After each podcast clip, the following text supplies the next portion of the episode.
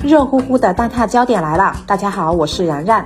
今天的蛋挞焦点给大家梳理了这些热点：阳了之后要小心的病毒性心肌炎是啥？专家呼吁尽快披露重症患者数据。哪些人在购买营养品？首先要关注的焦点是阳后要小心的病毒性心肌炎是啥？近日，网传有人在新冠康复后剧烈运动，结果引发了悲剧。关于新冠康复后小心病毒性心肌炎的消息，在微信群及朋友圈流传。今天呢，这个消息也登上了热搜第一的位置。那么，阳康后到底能不能锻炼？病毒性心肌炎又是咋回事呢？临床上，心肌炎多数由病毒感染所致，普通感冒也可以诱发。有研究证明，感染新冠后，我们发生心血管系统疾病的概率会升高。病毒性心肌炎是一种较为罕见但是致命的新冠并发症，主要症状是发热、呼吸困难以及胸部不适。在感染新冠后，病毒会侵入心肌细胞，或引起免疫系统过度激活，有较小概率会引起心肌炎。在新冠感染的急性期进行运动，会加速病毒复制，增加罹患心肌炎的风险。所以在感染新冠期间，大家不宜运动。专家提醒，心肌炎一般发生在病毒感染的三周之内。心肌炎发病人群是儿童和四十岁以下中青年居多。轻的患者可以完全没有症状，也可以表现胸闷、胸痛、心悸、乏力、活动受限。重的患者可以出现心力衰竭，甚至是心源性休克。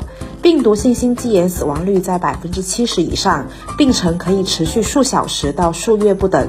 严重的并发症，比如由于扩张型心肌病或心力衰竭引起的心脏骤停。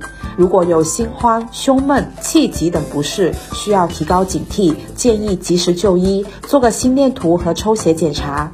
一般爱熬夜的年轻人更容易得爆发性心肌炎，没有及早发现的话，容易引起心脏骤停、多脏器功能衰竭等等。建议在感染后的两周内注意休息，多睡眠，不做剧烈运动。早期心肌炎表现为疲乏无力、胸闷气短、心悸、头晕、食欲不振、恶心、呕吐、呼吸困难、胸痛等等。如果自行单独居家隔离时，最好跟身边的亲朋好友随时保持联系，便于出现不适时及时到医院就诊。专家提醒，心肌炎好发于年轻人，当人处于高压之下，疲劳过度，再受到感冒或者肠道等病毒侵入，就容易诱发心肌炎。医生建议，出现症状要休息并及时就医。大部分心肌炎患者通过休息可以痊愈，但是极度免疫低下或是极度免疫过激而产生的爆发性心肌炎，会对心脏造成严重损伤，甚至出现心脏衰竭。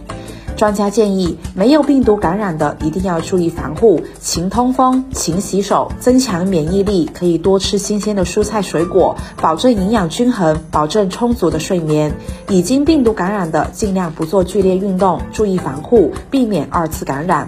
在感染期间，病毒会对我们全身各个器官进行攻击。新冠转阴之后，这些器官仍然需要时间进行修复，所以有些人会感到身体很疲乏。这时候过早的开展运动，可能会加重肺部、心脏等器官的损伤，造成心肌纤维化，甚至心肌炎的发生。建议大部分轻症患者在症状消退后两周之内不要健身锻炼，可以适当的散散步，活动下筋骨，但千万别高强度运动。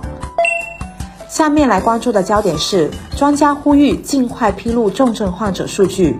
近日，海南省、江西省、安徽省、浙江省等多地疫情防控负责人透露，第一波疫情高峰将至，预测峰值在十二月底到一月。随着各地感染人数增加，医护感染率上升，更多专业人士呼吁要把重症的预防和救治摆在疫情防控首位。据国家卫健委官网最新消息，十二月二十五号起，国家卫健委不再发布每日疫情信息，将由中国疾控中心发布相关疫情信息，供参考和研究使用。不少网友对此表示认可，期待看到中疾控发布的更多真实有效的数据。那么哪些数据亟待披露呢？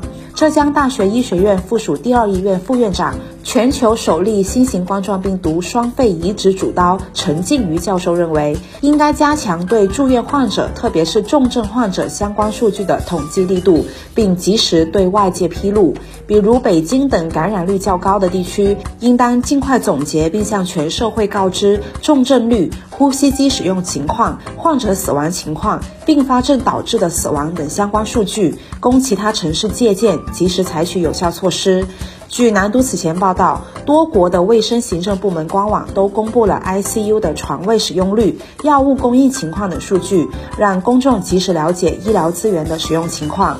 例如，日本厚生劳动省官网有一专题页面，呈现了各地的医疗资源供应情况，包括就医人数、住院人数、重症人数、所有病房及 ICU 的床位数量及其使用率。澳大利亚则公布一组名为“新冠病毒对医院的冲击”的数据，其指标包括每周住院患者变化值、变化率、每周 ICU 患者数量及变化率、住院患者中使用有创通气的数量和比例等等。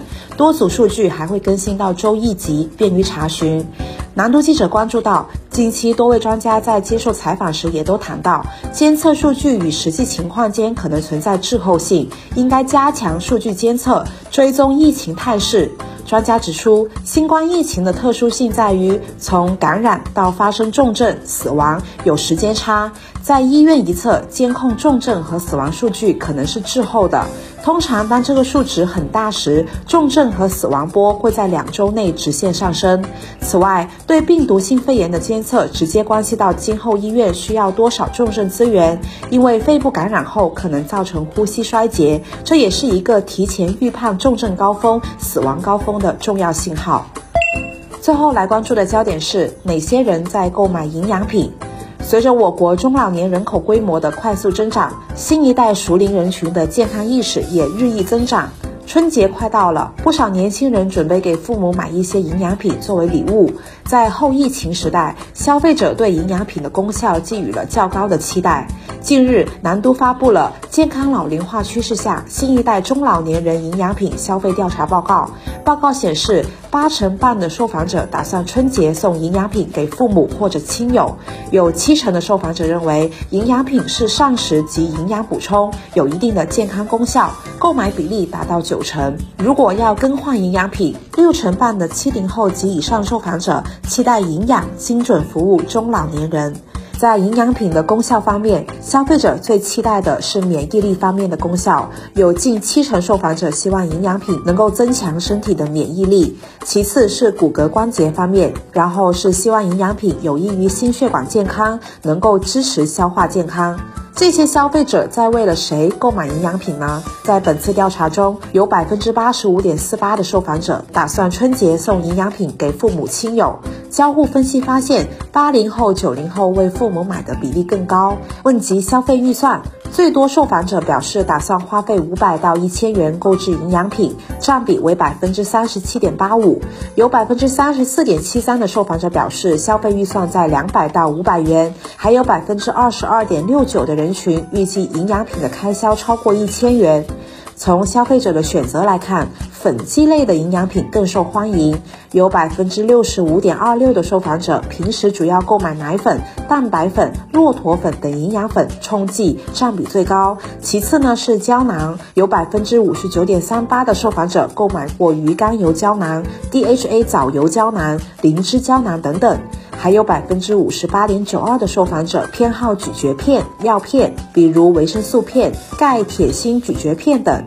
对比来看呢，零零后购买咀嚼片、药片的比例更高，九零后倾向于购买胶囊类，八零后、七零后及以上群体呢，对营养粉冲剂的需求更高。本次调查问及七零后及以上受访者对药丸、胶囊等类型营养品的看法，有四成半的受访者表示会对此类营养品有一定的抵触心理，觉得像是在吃药。